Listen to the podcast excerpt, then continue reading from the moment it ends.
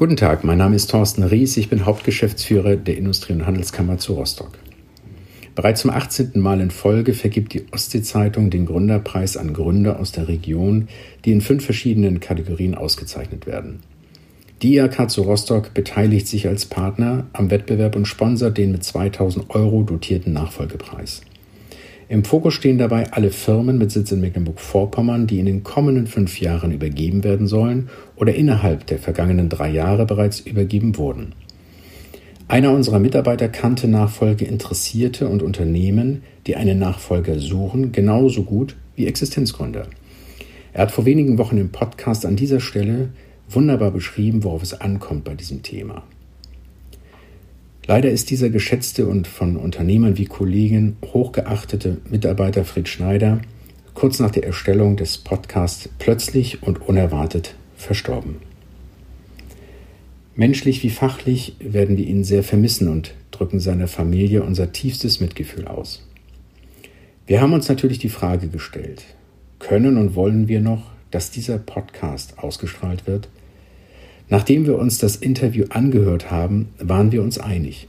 Was Fred Schneider in diesen 44 Minuten sagt, ist so gut, so qualifiziert und aufschlussreich für Unternehmensnachfolger und Existenzgründer, dass der Podcast es verdient, gehört zu werden.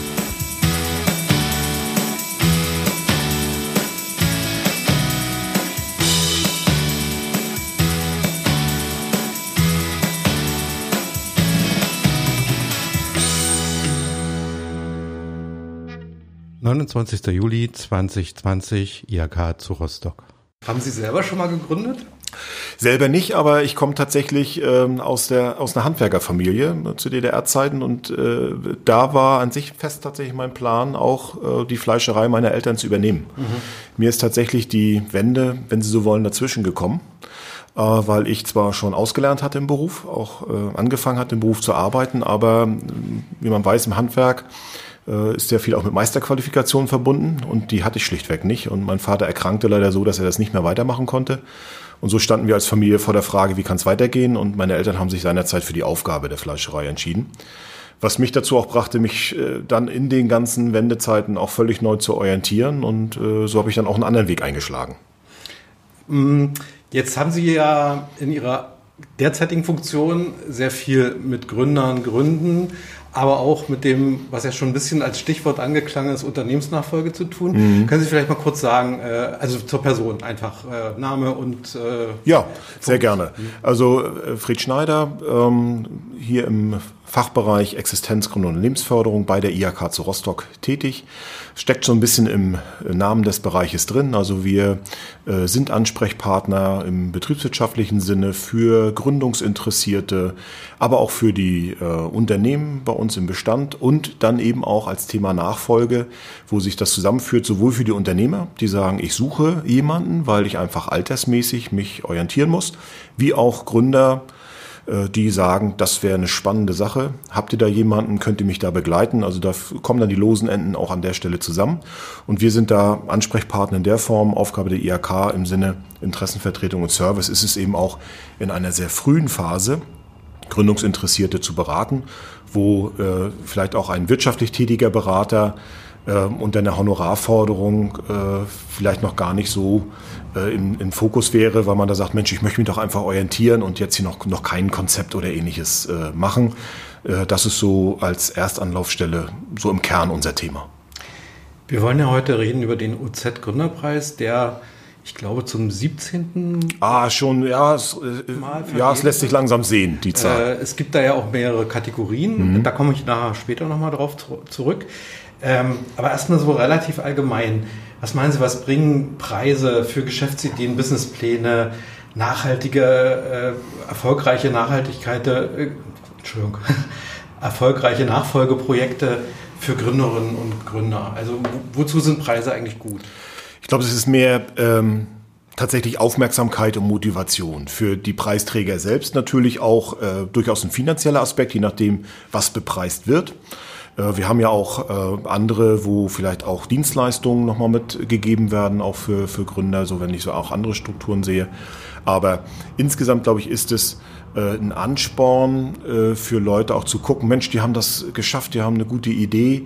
Ja, es ist auch gerade eine, eine Medienwahrnehmung. Wir haben ja heutzutage generell äh, einen eine entsprechende Reiz, wo man sagt, welche Information dringt da noch durch.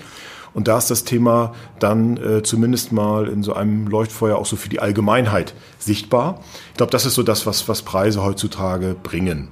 Mhm. Ähm, und äh, auch eine Wertschätzung dann der Teilnehmer äh, und auch gerade beim OZ äh, Gründerpreis finde ich es gut, dass ja letztlich keiner leer ausgeht, die alle in der finalen Runde sind, sondern dass die eben auch über Dienstleistungen, ob das jetzt auch Betreuung oder äh, Anzeigenmöglichkeiten, ähm, ja, also dort auch einen Mehrwert mitnehmen, so dass es dort an sich in der finalen Runde keine Verlierer gibt. Wie sehen Sie das? Sollte es vielleicht auch mal einen Preis für grandioses Scheitern von Startups geben oder für, für mutige Gründungen, die halt äh, irgendwann aufgeben mussten? Weil ich glaube, das Thema Kultur des Scheiterns ist ja gerade auch im Zusammenhang mit der aktuellen Corona-Krise ein großes Thema. Aber äh, wäre das nicht irgendwie äh, auch eine Idee, mal einen Preis für Scheitern zu vergeben? Äh, warum nicht? Also tatsächlich. Also ich sag mal, die heißen ja nicht umsonst Fuck Up Nights, was so äh, Land auf, Land ab auch äh, als Format auch in der, in der Kammerwelt mit begleitet wird. Ähm, äh, sind auch so, so Punkte, ich glaube, da hat auch ein Umdenken so stattgefunden. Also ich glaube, selbst vor zehn Jahren war das Scheitern noch anders belegt. Das merkt man in kleinen Schritten aber noch anders belegt, als es heute auch gesehen wird. Und wenn natürlich solche Ausnahmezustände, wie wir es im Moment erleben, äh, rückt das umso mehr in den Fokus. Äh, aber auch da äh, ist es etwas, wo wir auch gute Erfahrungen gemacht haben, wenn man auch schon vor Jahren mal zu dem Thema was gemacht hat. Wir haben zum Beispiel auch an der Uni Rostock dazu mal einen Vortrag gehabt mit einem Unternehmer, der grandios gescheitert ist und der sich schon vor vielen Jahren nicht zu schade war, das ganz öffentlich kundzutun, mit einem lachenden und einem weinenden Auge, aber mehr auch aus der Rolle heraus zu sagen, ich habe da was zu erzählen und äh, meine Geschichte ist es wert, vielleicht anderen so einen Erfahrungsschatz an die Hand zu geben, zu sagen, dass es euch das nicht passiert. Und auch da, was wir gerade gesagt haben, könnte ja so ein Preis genauso auch diese Signalwirkung haben. Also, dass man scheitern darf, ja, weil das passiert eben. Also, das ist wie in, in allen Branchen auch äh, mit Licht und Schatten. Äh, wir sehen die, die ähm, gut ins Licht kommen. Wenn ich auch an Start-ups, die man heute auch bezeichnet, da sehen wir es ja noch umso stärker, wie sich im Grunde genommen ein paar herausschälen, die erfolgreich sind und ganz viele Ideen, aus welchen Gründen auch immer, dann tatsächlich zum Scheitern verurteilt sind. Und die haben keine schlechtere Idee gehabt. Manchmal weiß man gar nicht, was auf dem Weg an Hindernissen dazu geführt hat, dass die falsch abgebogen sind. Mhm.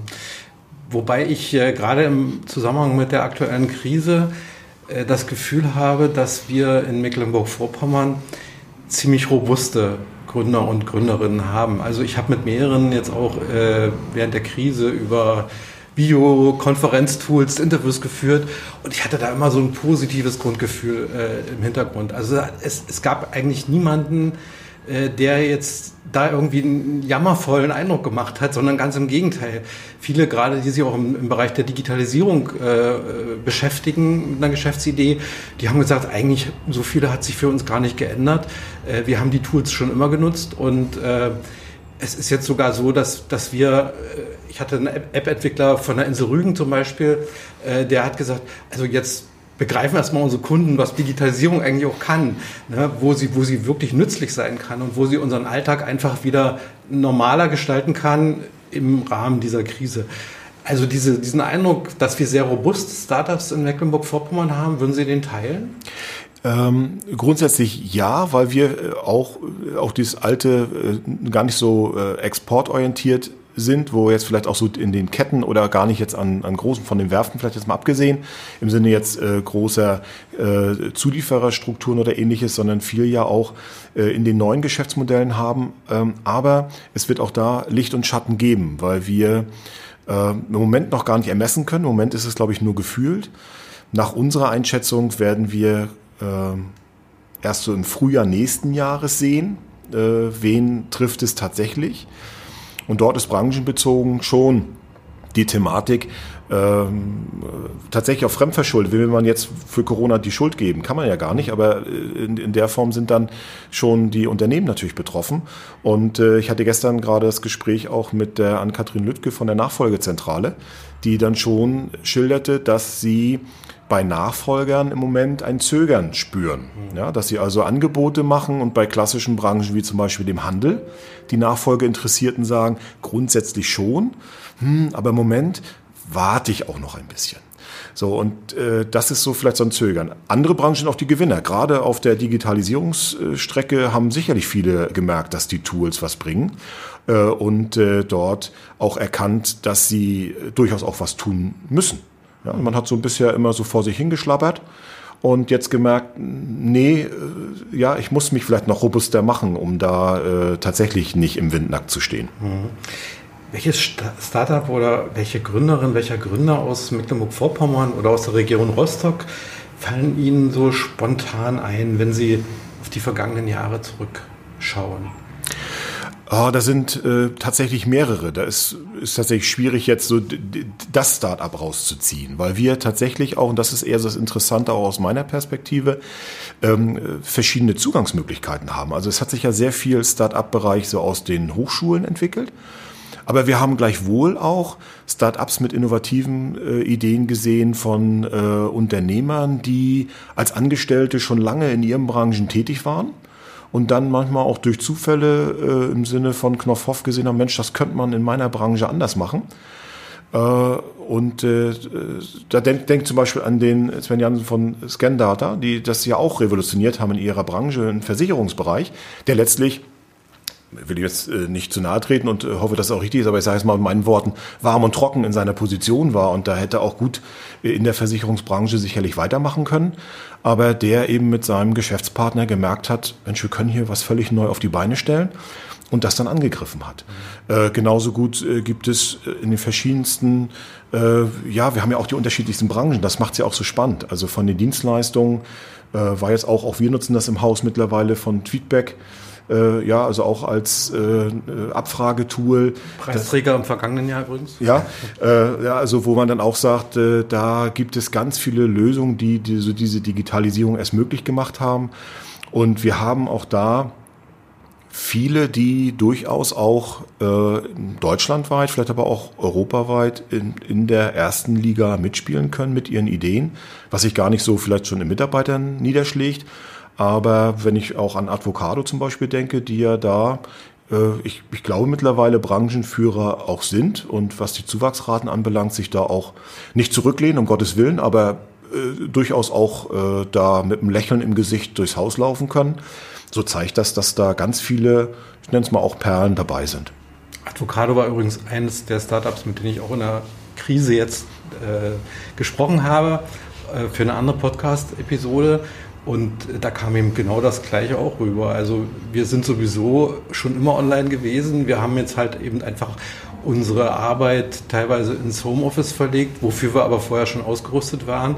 Und äh, für uns äh, im Gegenteil hat es sogar neue Geschäftsfelder, neue, neue Themen äh, einfach im, im juristischen äh, offenbart. Also Arbeitsrecht ist, ist viel stärker, Urlaubsrecht, Reiserecht äh, ist viel stärker zum Tragen gekommen als vorher. Äh, das fand ich auch sehr interessant eigentlich, dass, dass eben dieses in der Krise liegt die Chance, was so ein Schlagwort eigentlich eine Binse ist. Ne? Ja, aber, aber sich aber, da bewahrheitet. Äh, in, in, solchen Beispielen zeigt sich dann, dass es doch irgendwo eine, eine, große Wahrheit ist. Und ich glaube auch gerade in dem Beispiel ganz konkret Avocado, dass eben auch die Juristen, was ja auch eine altgediegene Branche ist, auch gemerkt haben, die haben ja auch ein gewisses Selbstverständnis häufig.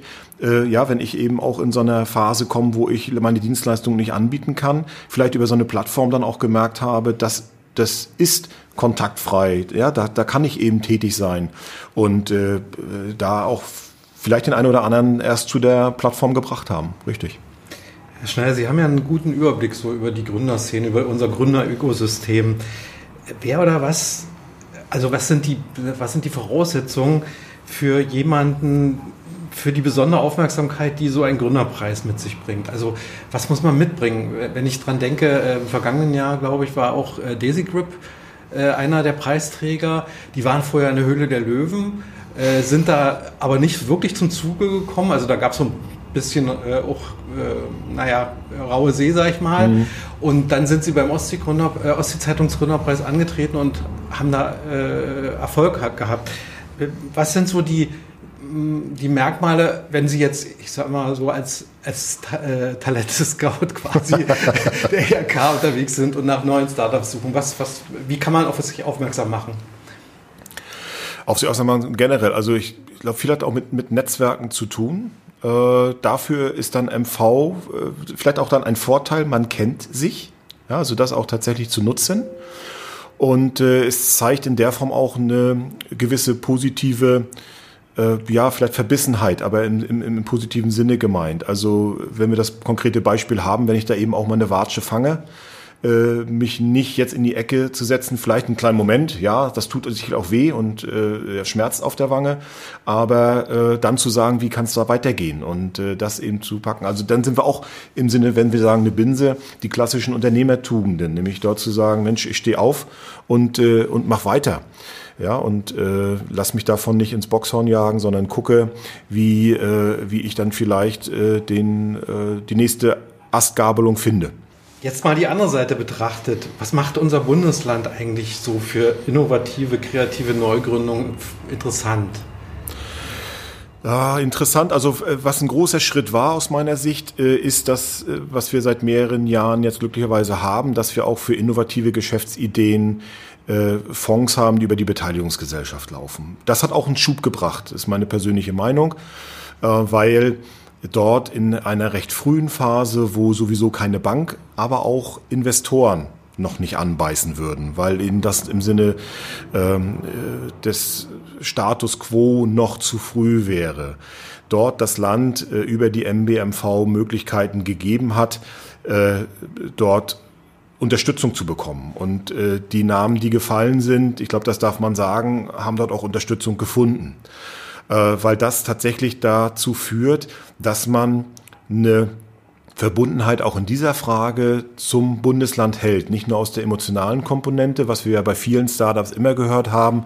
Ich komme hier aus MV oder ich fühle mich hier wohl, ich würde hier gerne bleiben. Aber dann steigt der Investor ein, haben wir einige Beispiele gehabt und hat gesagt, aber eure GmbH müsst ihr in Berlin gründen. Mhm. Oder Leipzig. Mhm. Und dann waren sie weg. Mhm. Dass das jetzt nicht mehr, zumindest im ersten Schritt, notwendig ist. Und dass man auch dafür sorgt, und das ist, glaube ich, dann auch eine gesellschaftliche Verantwortung, dass jungen Start-ups nicht schon in der frühen Phase, äh, das ist jetzt keine Schelte allgemeinen Investoren, aber doch durchaus vereinzelt, das Fell über die Ohren gezogen wird. Mhm. In denen nämlich dort mit wenig Kapitaleinsatz relativ viel Anteil am Unternehmen erworben werden kann, sondern dass man die einen gewissen Teil reifen lässt, dass man sagt, ihr könnt mal einen Prototypen machen, Ihr könnt die erste Phase äh, hier refinanzieren.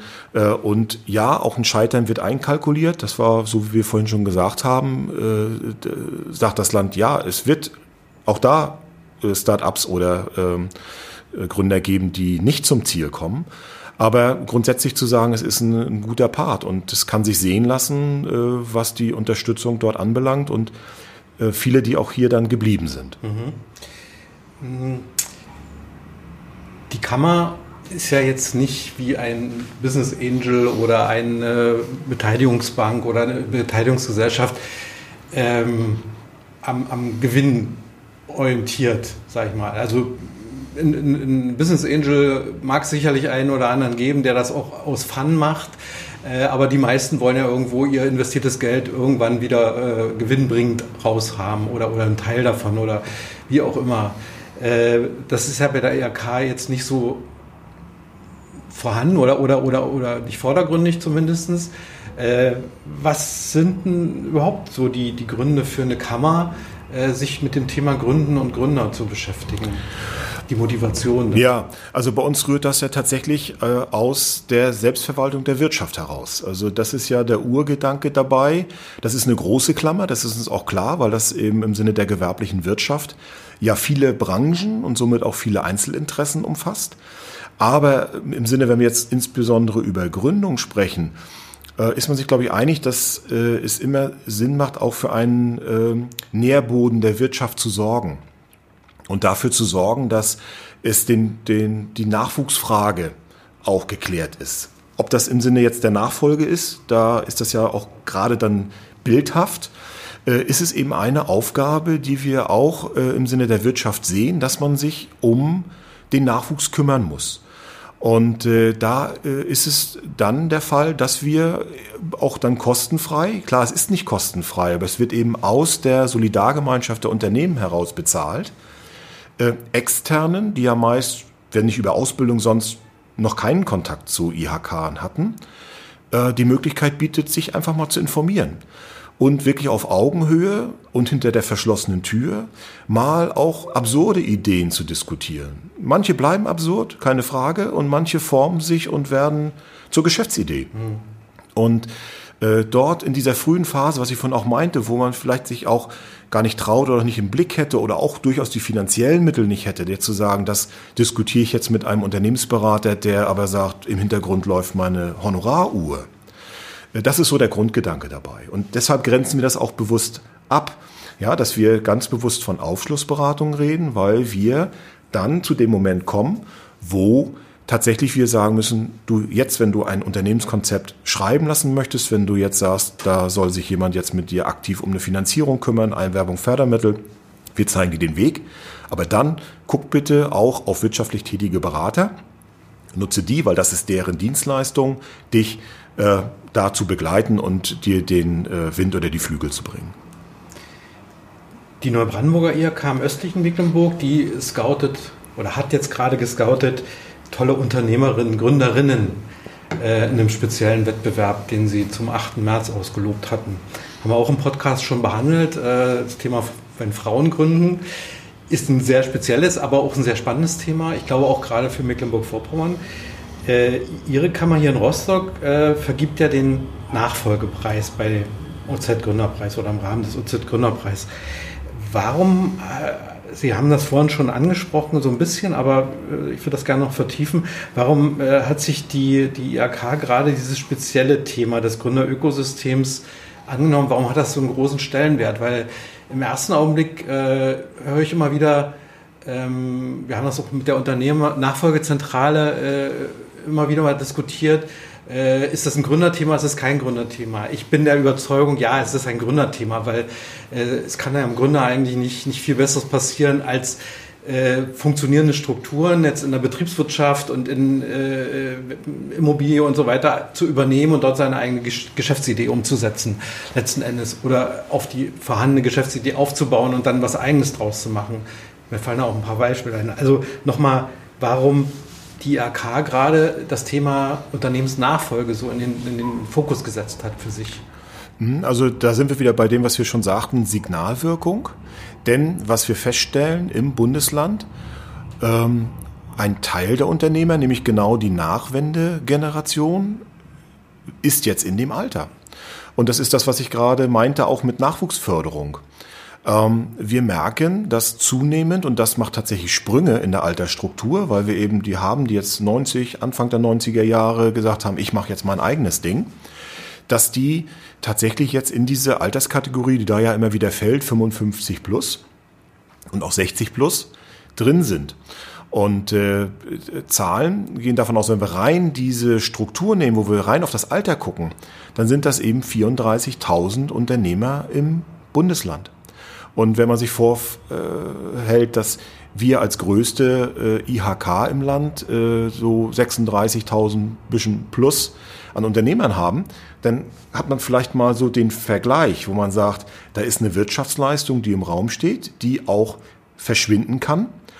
Und es werden nicht alle schaffen. Also in den 34.000 sind längstens nicht alle übergabefähig.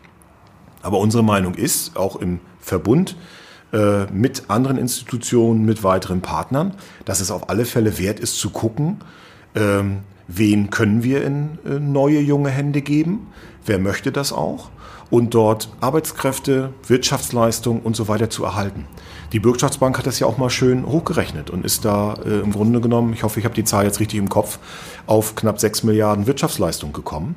Äh, die sie einfach gar nicht jetzt aus der Luft gegriffen haben, sondern sie haben einfach mal über die Jahre geguckt, wen haben sie in der Nachfolge im Bürgschaftsgeschäft begleitet, wie waren da die Lose, wie waren da die, die Branchen und haben gesagt, wenn wir das mal umrechnen, das ist sicherlich eine gekniffene Zahl, aber zeigt mal auf, welche Wirtschaftsleistung da durchaus auch im Raum steht und äh, jeden, den wir dort in junge Hände geben können, bei natürlich auch der Frage, was regelt der Markt. Ja, also es ist nicht die Aufgabe jetzt äh, jedem äh, Gründer oder Nachfolge manchmal auch einen Mühlenstein umzuhängen, weil äh, man eigentlich äh, sagen müsste, komm, das bringt nichts. Auch da ehrlich zu sein zu sagen, du da nicht. Aber das ist eben auch jetzt der Punkt, auch im Sinne der Nachfolgezentrale in diesem Matching wird ja geschaut. Es werden ja die Zahlen hinterlegt, also es wird auch geguckt, wer ist da auch übergabefähig.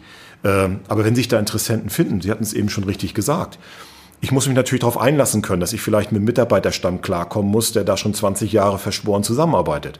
Aber wenn die Wirtschaftsleistung stimmt und ich mich dessen stellen möchte, habe ich auch große Chancen, weil ich, anders als bei der Gründung, wo ich ja Annahmen tätige, wie könnte es sein in fünf Jahren, hier fünf Jahre und mehr zurückgucken kann und sage, so war es. Klar gibt mir das nicht die Garantie, was ist mit den fünf Jahren nach vorne. Aber ich habe zumindest äh, eine, eine andere statistische Grundlage, um zu gucken, wenn ich mich nicht allzu doof anstelle und Corona dazwischen kommt, habe ich gute Chancen, dass zumindest von der Wirtschaftsleistung was übrig bleibt und ich auch rechenbar in die Zukunft gucken kann. Naja, ich sehe das immer so, diese Nachfolgefrage, äh, was strukturell einmal weg ist, das kommt nicht wieder. Nun ist es richtig, dass es sicherlich auch Firmen gibt, die einfach den, ihre Marktberechtigung nicht mehr haben, vielleicht 1990 hatten. Äh, aber äh, es ist gerade jetzt so, im, ich denke im Dienstleistungssektor, auch im Tourismus, äh, auch wieder um, um, im ländlichen Raum so, was da einmal weg ist, wo es kein, wo kein Nachfolger rechtzeitig gefunden worden ist, das ist für immer weg. Und das kommt auch so schnell nicht wieder. Ne? Wir haben das im Handwerk äh, ja ganz ja. Äh, schmerzlich auch teilweise Richtig. gehabt.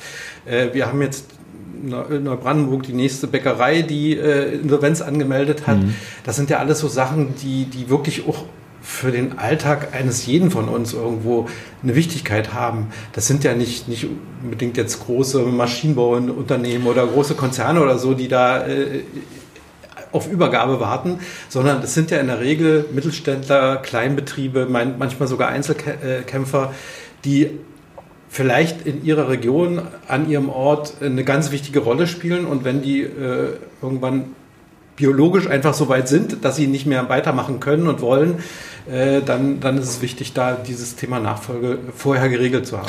Richtig, also auch, wenn Sie jetzt sagen, auch große Unternehmen, geschweige denn Konzerne, soweit wir überhaupt so Strukturen oder Ableger hier haben im Bundesland, äh, die regeln das auch unter sich. Ja. Also äh, auch dieses Angebot äh, über die Nachfolgezentrale richtet sich tatsächlich an den kleinen Mittelstand, an den Inhabergeführten. Das ist auch in der Regel äh, der oder die Nutznießer, Nutznießerin dabei, äh, wo man sagt, so, wo fange ich an, welchen äh, Knoten muss ich aufknüppern, dass man da sagt, komm, äh, da helfen wir dir bei, äh, dort zu schauen, wie finde ich eben auch Nachfolger. Also gerade so diese Angebote und bei der Struktur, die wir haben, reden wir über eben über diese kleinen. Ja, wir haben eben viele, äh, die tatsächlich solo selbstständig sind oder die zwei oder drei Angestellte haben und äh, auch für die zwei und drei Angestellte äh, das Gewissen haben zu sagen, es ist mir wichtig, dass meine Angestellten äh, eine Perspektive bekommen. Und deswegen äh, gucke ich auch und deswegen möchte ich auch, dass ich bestenfalls jemanden finde.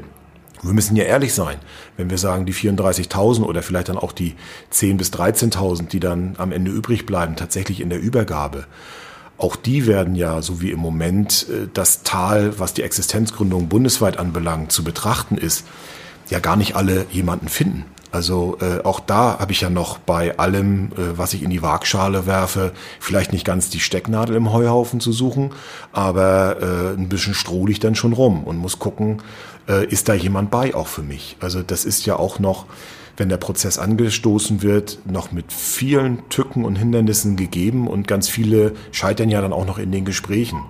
So und äh, wir sehen das auch so. Jede, der von seiner Seite auch möchte und der sagt, ich brauche dieses Angebot, ist es wert, dann äh, ein Hilfsangebot auch zu bekommen und Unterstützung zu bekommen. Ich habe kürzlich äh, im NDR einen Beitrag gesehen über die Nachfolgezentrale. Da hat die Ann-Kathrin Lüttke gesagt, äh, dass es im Augenblick sogar in der Datenbank mehr Übernehmenswillige gibt als äh, Abgebende. Das fand ich ziemlich erstaunlich, weil ich kann mich an Jahre erinnern, da war es äh, diametral entgegengesetzt. Ne? Also wir hatten ganz viele, die äh, gerne ihren Betrieb sozusagen gute Hände abgeben wollten, aber wir haben immer, immer niemand gefunden. Hat das vielleicht, äh, oder sagen Sie mal, was Sie, was Sie für Gründe dafür sehen? Also wir haben tatsächlich, als wir mit der Nachfolgezentrale so äh, begannen, auch gerade jetzt mit dem Matching-Tool, dann in der Nachsteuerung jetzt äh, vor jetzt auch schon wieder zwei Jahren, haben wir gesagt, Mensch, wie kriegen wir denn die Nachfolgeinteressierten in die? Weil das ist ja doch die graue Masse, ja, die man so nicht kennt, die jetzt auch nicht irgendwo fassbar sind. Und einerseits freut uns das, wenn da über 600 Nachfolgeinteressierte drin sind, weil das zeigt eben auch, dass doch so ein Interesse am Bundesland und auch an wirtschaftlichen Tätigkeiten da ist. Gleichzeitig ernüchtert uns auch tatsächlich die Zahl der Unternehmer, die drin sind, ähm, weil das nochmal zeigt, Mensch, an der Stelle müssen wir trommeln. Da sind wir auch wieder beim Preis, Signalwirkung. Ähm, weil mehr als zu sagen, das kostet dich zehn Minuten deiner Zeit, ist kostenfrei für dich und fremde Leute suchen und melden sich bei dir, wenn sie Matching jemanden gefunden haben. Also jeder Unternehmer müsste eigentlich sagen, das Geschäftsmodell passt, die zehn Minuten investiere ich. Und trotzdem machen es zu wenig. Nun spielt immer die Emotion auch noch eine Rolle mit, wobei sich auch das geändert hat. Also wer äh, blickig da unterwegs ist, hat einfach gemerkt, dass es nicht mehr automatisch mit einer Nachfolge funktioniert. Ähm, wir rätseln, was heißt rätseln? Äh, wir überlegen uns, ist es die Technikaffinität. Äh, wir fragen uns tatsächlich, äh, ja, was ist die Hürde dabei? Und äh, wir gehen so ein bisschen dazu über. Wir haben ja regelmäßig Beratungstag Unternehmensnachfolge. Gestern zum Beispiel hat bei uns auch wieder im Haus einer stattgefunden.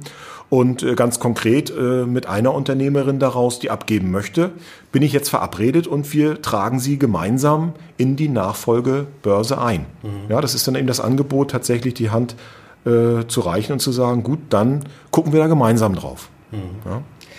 Im vergangenen Jahr äh, hat es einen Sonderpreis im Rahmen des OZ-Gründerpreis gegeben, der von äh, Digitalminister Pehl gestiftet wurde. Das, den Sonderpreis Digitales Geschäftsmodell. Der ging an die schon erwähnte äh, Firma Tweetback aus Rostock. Das sind also äh, junge Gründer, die aus dem universitären Umfeld kommen, die, äh, ich sag mal, so eine äh, anony äh, anonyme Online-Plattform entwickelt haben, mit der man Feedback geben kann, die man bei allen möglichen genau, Gelegenheiten ganz unkompliziert. Äh, nutzen kann, äh, bei Veranstaltungen, aber auch online. Und In Vorlesungen wird das viel genutzt genau, mittlerweile. Das, das war der Ausgangspunkt, mhm. glaube ich, äh, für, ja, genau. die, für die Jungs. Äh, in diesem Jahr gibt es auch einen besonderen Themenpreis, nämlich den Preis Ernährungswirtschaft, der vom Landwirtschaftsminister beigesteuert wird mit 2000 Euro. Jetzt meine Frage, welche Branchen eignen sich denn so in Raum Rostock, Wismar, Greifswald oder auch in der Seenplatte am, am besten zum Gründen? Gibt es da irgendwie Schwerpunkte? Also ich würde so gefühlt sagen, in Greifswald Medizin, Medizin ja, sich hat sich ausgebildet. Aber das ist ja der, gerade im flachen Land ja. äh, ein bisschen anders und auch in Rostock, glaube ich. Äh so als, als Leuchtturm dann nochmal.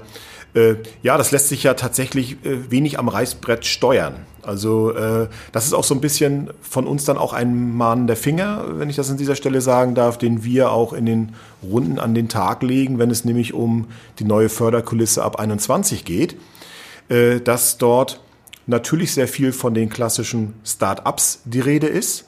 Und wir aber sagen, naja, der kleine Tante-Emma-Laden, der sich auch noch gründet mhm. auf dem flachen Land, mhm äh, oder der Solo-Selbstständige, der sagt, mit meiner Idee möchte ich für mich alleine tätig sein. Den zählen wir nun nicht klassisch unter diese Start-up-Definition. Äh, ähm, mhm. äh, und dennoch ist es dort wichtig, auch dort Unterstützungsmöglichkeiten anzubieten. Und das ist so ein bisschen ein Fingerhaken, das ist auch noch nicht abgeschlossen.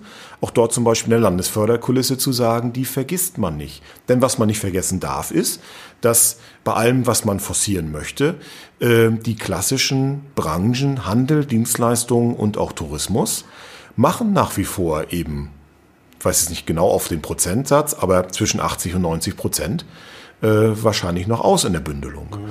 Ähm, dann haben wir auch die, die Industrieunternehmen mit dem produzierenden Bereich. Gut, dann sind vielleicht nicht 80, aber ein großer Teil, die auch gründen. Aber so, klar freut man sich über jedes Start-up. Aber ich glaube, man darf auch den, den Blick realistisch nicht verlieren. Das ist ganz wichtig, auch dort zu unterfüttern. Aber wir haben äh, im, im täglichen viele ganz klassische Gewerbetreibende, auch Freiberufler, äh, die tätig sind ähm, im ländlichen Raum. Sie sprachen es an, was macht MV attraktiv, zum Beispiel auch für die Kultur- und Kreativwirtschaft, dass man ja auch dort sagt, schaut mal aus einem hitzigen, spannungsgeladenen, lauten Metropolort wie Berlin oder Hamburg kannst du von hier aus, wenn der Breitbandausbau stimmt, auch gucken, kannst dich hier auch genauso verwirklichen. Das sind vielleicht auch so Funde, mit denen man dann äh, agieren kann und was eben auch äh, wieder in den ländlichen Raum nochmal Sachen bringt. Und auch äh, da ist, glaube ich, der Branchenmix ganz wichtig, äh, auch wenn man den eben nicht vorgeben kann. Also wir haben ja keinen Fünfjahresplan und sagen, jetzt lassen wir noch drei Einzelhändler zu und da könnte noch ein Gastronom hin, dem weisen wir mal die Fläche zu. Ähm, das regelt dann auch wieder der Markt. Und nach wie vor sind eben viele mit ganz alltäglichen Dingen unterwegs. Mhm. Und auch da können ja durchaus Innovationen entstehen. Ich, mir fällt da ein, äh, der Dorfladen Gessin, äh, was ja wirklich, ich sag mal, ein klassischer Tante-Emma-Laden mit ein bisschen Bio-Ausrichtung äh, war oder mit starker Bio-Ausrüstung sogar. Und äh, die würden, wären in keine Förderkulisse für Startups oder so reingefallen. Nein. Und die haben aber ein, äh, ne, jetzt letztendlich eine, eine, Börse für Produzenten im regionalen Landwirtschafts- und Lebensmittelbereich entwickelt, äh, wo sie Produzenten und äh, Händler und Gastronomen aus ihrer Region, nämlich der Mecklenburger Schweiz, zusammenbringen. Und da hätte man am Anfang überhaupt nicht gedacht, dass das irgendwie so innovativ werden könnte, mhm. glaube ich. Und dazu kommt noch, dass sie ihre ganze Logistik auf E-Mobilität umgestellt haben und so weiter und so fort. Die haben dann auch andere Fördertöpfe gefunden, mhm. die sie unterstützt haben. Aber in die klassische Start-up- äh, und Gründerszene hätten die überhaupt nicht reingepasst, äh, glaube ich, obwohl es letztendlich aus meiner Auffassung aus der Branche innovativ ist. Auch, auch, auch Gründer irgendwo ja. sind, ne? Ja. weil, weil die haben was ganz, ganz Neues für den ländlichen Raum äh, bei sich entwickelt, aus dem, aus einem eigenen Antrieb heraus.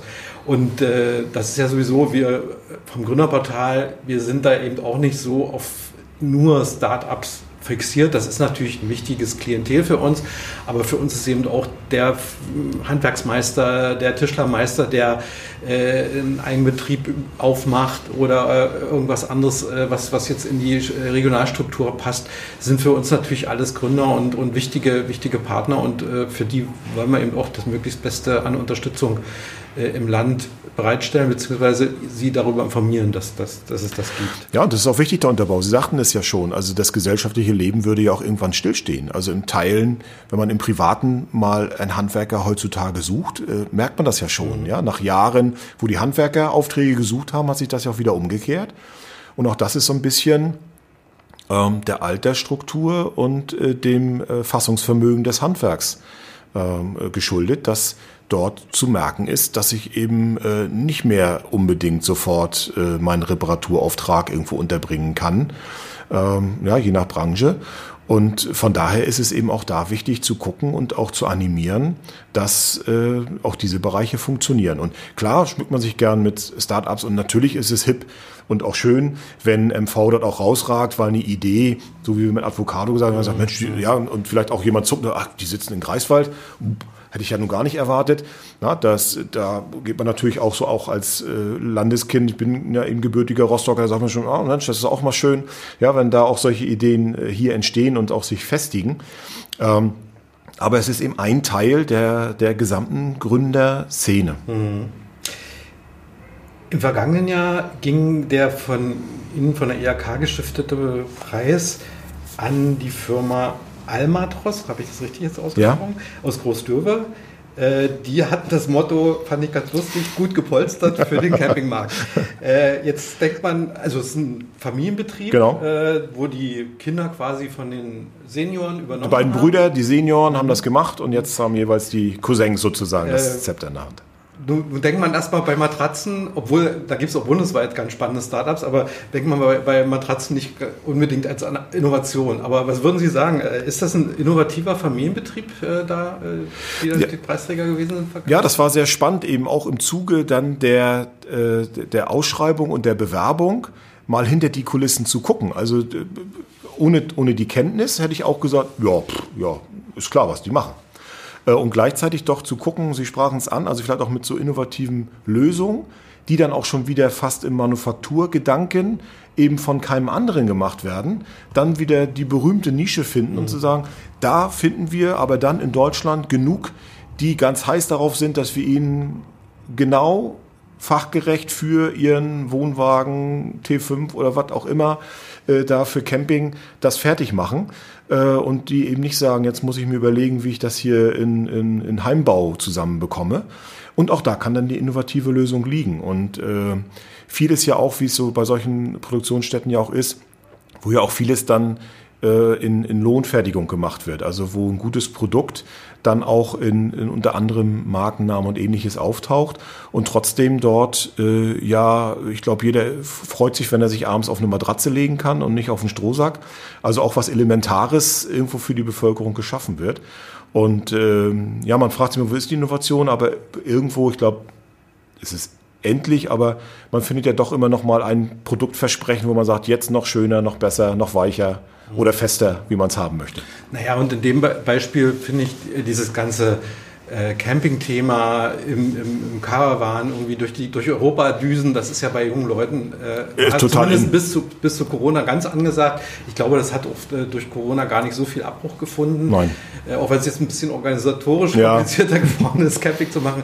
Aber ich äh, habe das jetzt selber gerade in Dänemark erlebt, äh, wie viele Leute da äh, gerade aus der Surfgemeinde oder, oder äh, Familien, die diese, diese Art von, von Urlaub einfach bevorzugen und äh, die dann halt froh sind, wenn es so eine Firma gibt, wie die genannte, die, die äh, maßgenau eben äh, die Schlafgelegenheiten in so ein Van einbauen. Ne? Das oder wir haben ja auch im regionalen Umfeld ein Unternehmen, was eben auch gerade so in, in die VW-Busse dort äh, nochmal modulartig tatsächlich für Camping von Küche und umbaubar, Umbausätze, Schrankbausätze und so weiter das auch fertig und einbaut. Also äh, ja, da geht's dann tatsächlich darum, mit wachem Blick zu gucken und zu sagen, wo habe ich hier eine ganz spezielle Dienstleistung oder Produktion, aber gleichzeitig doch wieder genug Interessenten, dass man vielleicht eine, eine kleine Fangemeinde aufschließen muss, aber die dann auch sicherlich treu ist, wenn ich mir gerade so mal die äh, Busgemeinde angucke. Ja, also die werden auf ihren Bus schwören und werden da auch äh, alles für tun, dass der immer schick bleibt. Ja. Vielleicht als letzte Frage, ich weiß nicht, ob Sie die beantworten können und dürfen, aber äh, wie ist denn so die, äh, die Anmeldung zum diesjährigen OZ-Gründerpreis? Gibt es da schon äh, Erkenntnisse? Ist, ist, ist, eine, ist es durch Corona vielleicht ein bisschen abgeschwächt oder sind es sogar vielleicht mehr, weil Sie einfach Zeit hatten, in den letzten Wochen äh, das, die Bewerbung auszufüllen? Weil sie eh im Homeoffice äh, gesessen haben und äh, Da würde ich die Zahl gerne sagen. Das ist auch gar nicht äh, ausweichend gemeint. Ich weiß sie schlichtweg nicht, weil tatsächlich die Anmeldungen ja bei der Ostsee-Zeitung direkt reingehen. Und äh, dort äh, wir, weil die Phase einfach noch läuft und tatsächlich ja auch noch durch, ich glaube 3. September ist es genau als Stichtag, ähm, ja auch noch ein bisschen Zeit ist. Ähm, meine Vermutung ist aus der Erfahrung der letzten Jahre, dass im Moment da noch nicht viel passiert ist, weil das ist immer so ein äh, Zielgeraden-Moment.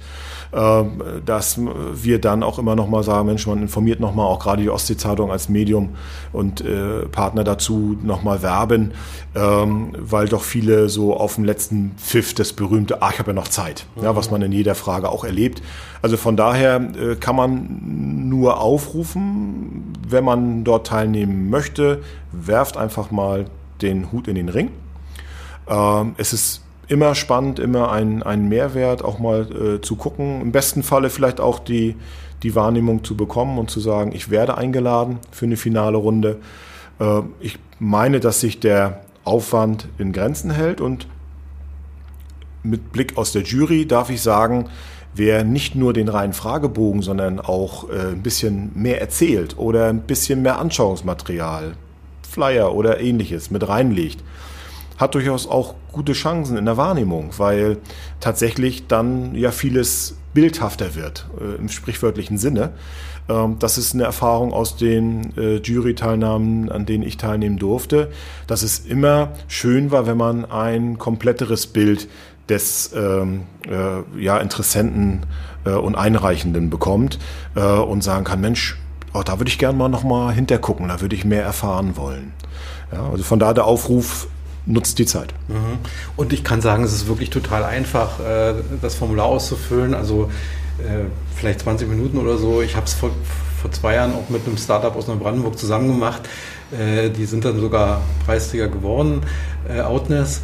Und wir schreiben die Adresse, wo man das machen kann. Das kann man nämlich alles online machen in die Shownotes und dann überlegt es euch nochmal, ob ihr vielleicht dieses Jahr zu einem der fünf Preisträger? Wir haben mehrere Preise dieses Jahr dazugekommen mit Landwirtschaftsministerium. Ich weiß ja, fünf oder sechs sind es jetzt, glaube ich. Ähm, äh, ja, von daher, das erhöht ja auch die, äh, die Chance.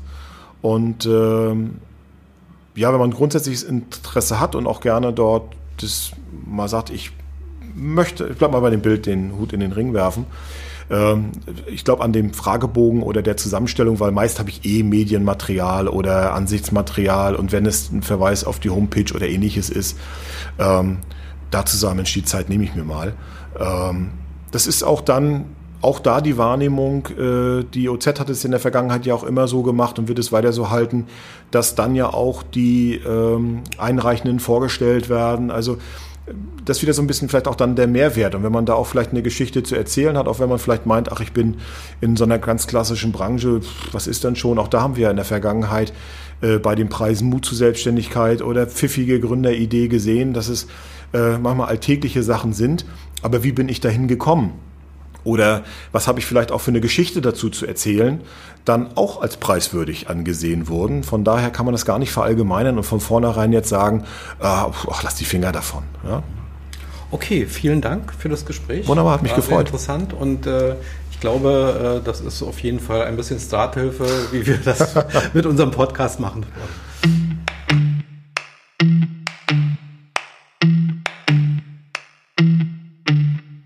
Ihr hörtet einen Starthilfe-Podcast von Gründer MV über Gründerwettbewerbe und die damit verbundenen Chancen. Gründer MV wird mit Mitteln des Ministeriums für Wirtschaft, Arbeit und Gesundheit Mecklenburg-Vorpommern und der Europäischen Union unterstützt. Die Interviews führte Ralf Schipke. Als Sprecherin zu hören ist Steffi Schwabbauer. Die Musik für unser Intro wurde uns von Audiofisch-Gründer Thomas Kallweit zur Verfügung gestellt. Abonnieren könnt ihr diese und alle weiteren Folgen unseres gesamten Starthilfe-Podcasts am besten direkt auf dem Portal gründer-mv.de oder bei anderen bekannten und möglicherweise bevorzugten Podcast-Diensten wie Spotify, Deezer oder iTunes. Das ist diesmal besonders empfehlenswert, weil wir zu unserem Thema Wenn Frauen gründen noch eine weitere außerplanmäßige Folge vorbereiten, die ihr auf keinen Fall verpassen solltet. Außerdem planen wir im Herbst während der deutschlandweiten Gründerwoche unseren ersten Live-Podcast mit ganz besonderen Gästen. Ihr dürft also gespannt sein und bleiben. Eine Bewertung oder Kommentierung unseres Podcasts würde uns nicht nur freuen, sondern unsere Arbeit auch sehr unterstützen.